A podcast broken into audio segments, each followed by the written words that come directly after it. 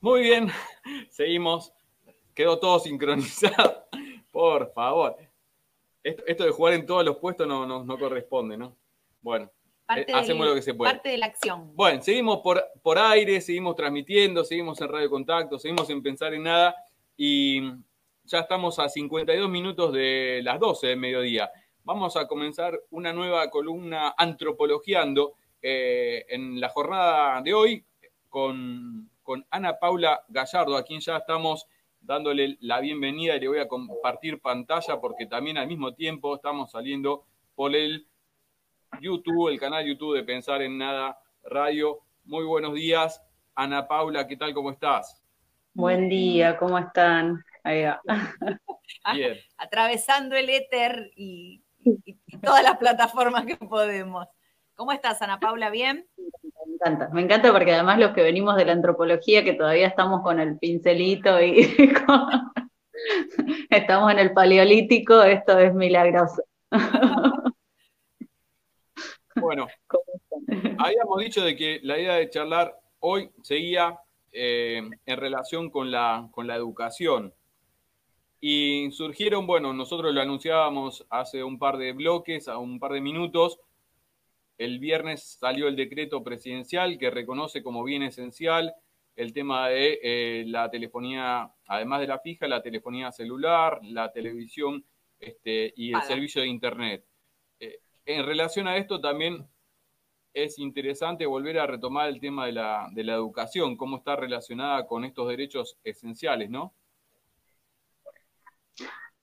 Totalmente. Y, pensaba justamente en esto, ¿no? De cuando nosotros habíamos estado hablando de, qué se podía traer, a mí me parecía un tema fundamental esto que, ya hemos eh, charlado, ¿no? En, otras oportunidades de cómo se ha acrecentado o cómo se ha puesto, ¿sí? Eh, a la vista las desigualdades que ya conocíamos, pero que claro, o sea, una cosa es decirlo a 10 días de haber iniciado la cuarentena, otra cosa es a 30 días, otra cosa es a 150 días, en donde en la continuidad pedagógica esto eh, cada vez, digamos, cala más hondo y donde se, eh, estas desigualdades quedan muchísimo más a la vista, ¿no? Visibilizadas. Y en este sentido me parece muy importante, eh, digo, o, de reconocer, ¿no? De, estas problemáticas que uno considera como fundamentales de poder discutirlas, eh, bueno, que hay un gobierno nacional que la pelota siempre la pone más adelante, entonces digo, bueno, qué bueno saber que algo que uno iba a poder discutir, iba a poder hablar, eh, hubo ya, ¿no? Una medida o por lo menos un puntapié inicial para empezar, ¿no? A, pensar en las políticas necesarias eh, respecto a cómo minimizar esta brecha, esta desigualdad tecnológica. Ahí, perdón, yo los veo medio grabados. No, no. Ah, bien. Ah, no, pensamos, hicimos un repaso también de, bueno, de, lo que, todavía, digo, hay situaciones, hay niños que aún no tienen acceso, ¿no? Y, cómo eh, digamos, que, vino a, esta, esta, situación de lo virtual. Yo, yo, decía hace un rato, cuando hablábamos en la actualidad, que vino como a contraponerse a, esencialmente a, lo que el sistema educativo estaba basado en, clases presenciales, ¿no? Cómo, eh, cómo hacer que esto no afecte, lo lúdico, sobre todo pensando en las infancias, ¿no? Las posibilidades del encuentro, es, como bastante complejo a la hora de hacer los, los análisis, sea, uno celebra obviamente la medida y todo, pero como, como que nos queda decir, bueno, ¿cuánto más eh, se va a poder seguir sosteniendo esto si todos no tienen acceso eh, y si todavía hay algunos que ni siquiera tienen la, posibilidad de verlo, ¿no? Sí, eh, sí, total a ver, se, abren un montón de aristas que uno podría analizar y que podría estar horas, ¿no? Como eh, pudiendo debatir. Me parece importante esto, eh, insisto, em, en relación también a, cuestiones que, uno venía analizando, que venía problematizando, de, em, nuevamente vuelvo, ¿no? A esta desigualdad tecnológica acrecentada que obviamente a medida que va pasando el tiempo, la desigualdad es cada vez mayor. Entonces, a su vez, esto trae un montón de consecuencias respecto a la continuidad pedagógica, a la evaluación, y, ahí sí me parece importante como rescatar eh, de vuelta algunas cuestiones que veníamos hablando, ¿no? Del, valor, digamos, el rol de la institución escuela, que, si bien, eh, digamos, toda esta situación pone en discusión esa normalidad que conocíamos, ¿no? Que la pregunta, como la otra vez también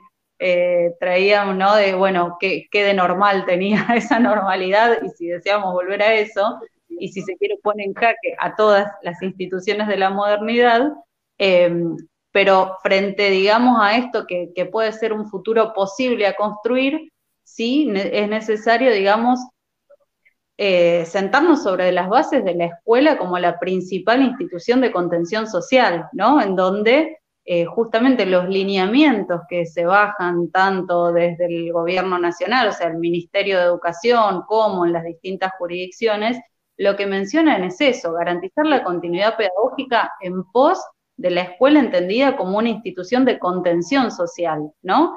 Entonces ya no es esta idea de, bueno, tengo que continuar por continuar, ¿no? Y esto que también hablábamos la otra vez, de qué estamos evaluando. Yo tengo que brindar contenidos a los, a los estudiantes, eh, los y las estudiantes, digo, voy a evaluar eso, cómo lo voy a problematizar. Me parece que en todo eso lo importante es poder pensar eh, esto, que es una institución de contención social. Entonces, si estamos diciendo que es una institución de contención social, cómo ha acrecentado enormemente esta brecha, ¿sí? esta desigualdad tecnológica, y que es algo que eh, en, los, en las últimas semanas se ha visibilizado mucho más, digo, hay organizaciones sociales eh, que lo han, lo han llevado a la discusión también en base a, lo que ha dicho eh, Horacio Rodríguez Larreta, ¿no? Eh, en Cava, en donde lo que ha hablado de que hay, un número de 5.000 estudiantes que han quedado por fuera y que la propuesta para estos estudiantes era ir a buscarlos para que estén, digamos, de forma presencial en la escuela. Entonces, como para poder resumir, la pregunta ahí es, ¿la escuela es un ciber? ¿No? Es como, bueno, lo, voy a buscar a estos estudiantes, que además es una cifra discutida, lo de 5.000, porque hay organizaciones sociales que, que mencionan que son más de 6.500, 7.000 estudiantes. Em, y cómo nuevamente, digo, si, si yo posiciono a la escuela en ese espacio, entonces lo que estoy diciendo es, es que es un ciberespacio en donde los voy a traer, en donde además en un momento en el cual nos están diciendo que tenemos que quedarnos en nuestras casas, hay una población, ¿sí? De una clase social eh, más encarecida, a quienes se les va a hacer ir a un espacio compartido con los riesgos que esto conlleva. Eh, a ver, no, me quiero ir tanto por las ramas, pero hay un montón de, de temáticas que uno podría evaluar que me parece que frente a todo, digamos, y lo que estructura todo esto, y que también hemos mencionado en otro momento, eh, son las cuestiones clasistas, ¿no? Eh, cómo esta idea de quédate en tu casa en realidad es algo que nos interpela a la clase media, pero cómo en los barrios populares esto se va dando de un montón de formas diversas y las problemáticas que conlleva, cómo me quedo en mi casa, con quién me quedo en mi casa, con qué condiciones me quedo en mi casa, ¿no? Eh, y en el ámbito de la educación, perfecto, me quedo en mi casa, no tengo conectividad para llevar adelante la continuidad pedagógica. Entonces ahí la discusión es, bueno, ¿cuáles son las bases ¿sí? que, me va a sustentar el Estado para poder llevar adelante esto? Por eso rescato mucho eh, el, DNU del otro día, porque insisto, no, digamos, no es que soluciona, pero sí es un puntapié inicial como para poder empezar a dar respuestas a estas problemáticas. Ana, Paula, este, mira, yo te quería repreguntar, eh, entiendo esto que estás diciendo, aparte eh, está claro de que la, escuela se ha convertido en, una institución de, contención, pero, pero bueno, eh, es parte de, la idea de estas columnas de, trabajar la, antropología con vos y, con Karina también, porque habla de esto, ¿no? De las transformaciones social, socioculturales y cómo de alguna manera nos vamos adaptando o no, o cuánto nos cuesta o no. Uno pensando en la, en institución escuela, porque nos pasa a todos, a veces más, a veces menos, eh, pasa con distintas temáticas esto de cómo nos vamos eh, acomodando o no a los cambios. Eh, se sigue pensando en, muchos casos en la, en la, escuela como aquella institución que estaba relacionada solamente con lo de transmitir conocimientos la escuela con los años se ha ido transformando en, más, como decías vos, en, este espacio de, contención y sobre todo teniendo en cuenta esto, ¿no? de que muchos, muchos lugares, muchos barrios, es la institución que eh, de alguna manera representa al Estado. Entonces, eh, en ese sentido, es también la institución que está en el barrio y que conoce más a, todos los miembros de su comunidad. ¿Cómo, ¿Cómo, te imaginas o cómo eh, podemos pensar este, este, este, futuro de la, de la escuela? Solamente, eh, digo, no debería quedar solamente en una instancia de, contención, ¿no? Porque si no, de alguna manera, el, digo, pensando en esto de, los contenidos y los, el conocimiento, la vieja escuela hablaba de esto, ¿no? De preparar, de formar al ciudadano eh, por eso eh, la variedad de, materias y de contenidos, pero, pero con el tiempo de alguna manera este, la, formación se fue flexibilizando. No sé cómo, cómo lo ves vos eh, para, seguir el análisis, la reflexión. Sí, sí, yo creo que, que ahí, bueno, perdón, tenemos un vicio los antropólogos que nada lo podemos resumir. Y por eso es tan poco marketinera nuestra profesión, porque nunca vamos a tener la verdad de algo. Em, pero creo que sí, eh, digamos, primero que, claramente no la, institución escuela ah, primero hay que contextualizarla sociohistóricamente y las modificaciones que ha ido sufriendo, ¿no? En nuestro caso en particular, la escuela, digo, en nuestro caso en Argentina, eh, tiene un sesgo que ha sido profundamente exitosa, vamos a poner entre comillas, eh, en el sentido ¿no? de la ley 1420, de homogeneizar a la población, de cómo se ha instaurado ¿no? esta concepción de la educación gratuita, eh, graduada, bueno, todo, todo lo que implica la ley 1420. Entonces, frente a esa concepción que va quedando en lo que es el sentido común, ¿no? El acervo del, ser argentino, el poder pensar otras formas de educación, otras formas escolares, muchas veces choca con eh, las resistencias y múltiples resistencias sociales, ¿no? En las cuales se pueden pensar. Entonces, cuando uno propone otro tipo de escuela, otro tipo de educación, bueno, eh, ya no es solo, digamos, la disputa gobierno-sindicatos, sino la sociedad que tiene mucho para decir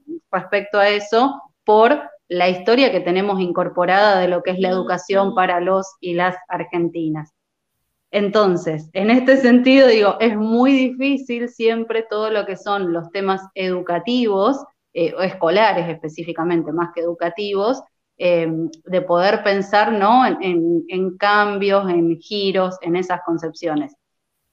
Pero cuando yo decía eh, institución de contención, no me refería eh, tampoco al asistencialismo, si se quiere, propiamente dicho, sino la escuela como espacio de donde se encuentran las corporalidades, digo, donde circulan eh, saberes, conocimientos, personas diversas, y donde no solo se imparte ¿no? un contenido, sino que también hay un montón de otras, el famoso currículum oculto y todo lo que va sucediendo por detrás, ¿no?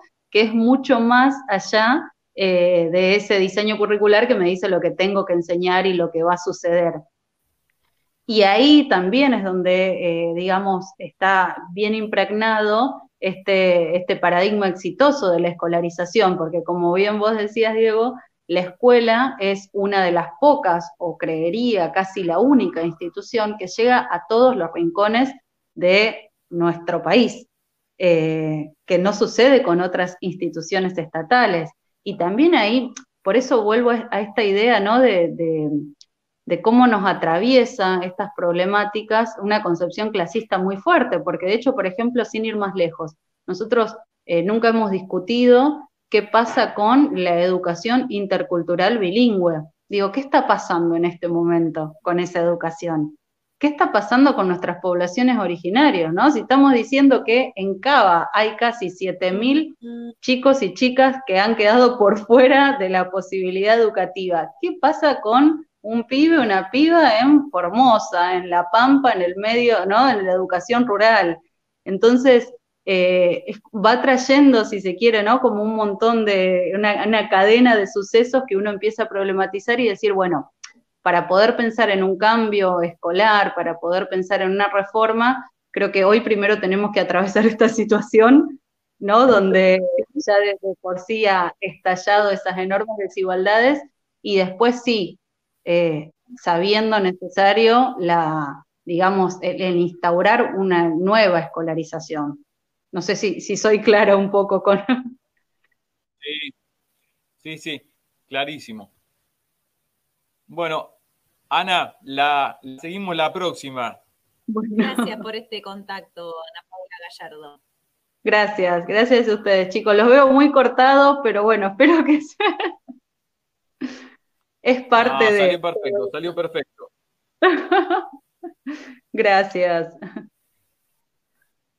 Hasta la próxima. Hasta la próxima. Paula Gallardo, compartiendo con nosotros, es antropóloga orientada en, en educación, compartiendo con nosotros esta nueva columna de Antropologiando. Nos vamos, Elena, nos vamos a la tanda porque se vienen géneros. ¿Te parece? Me parece.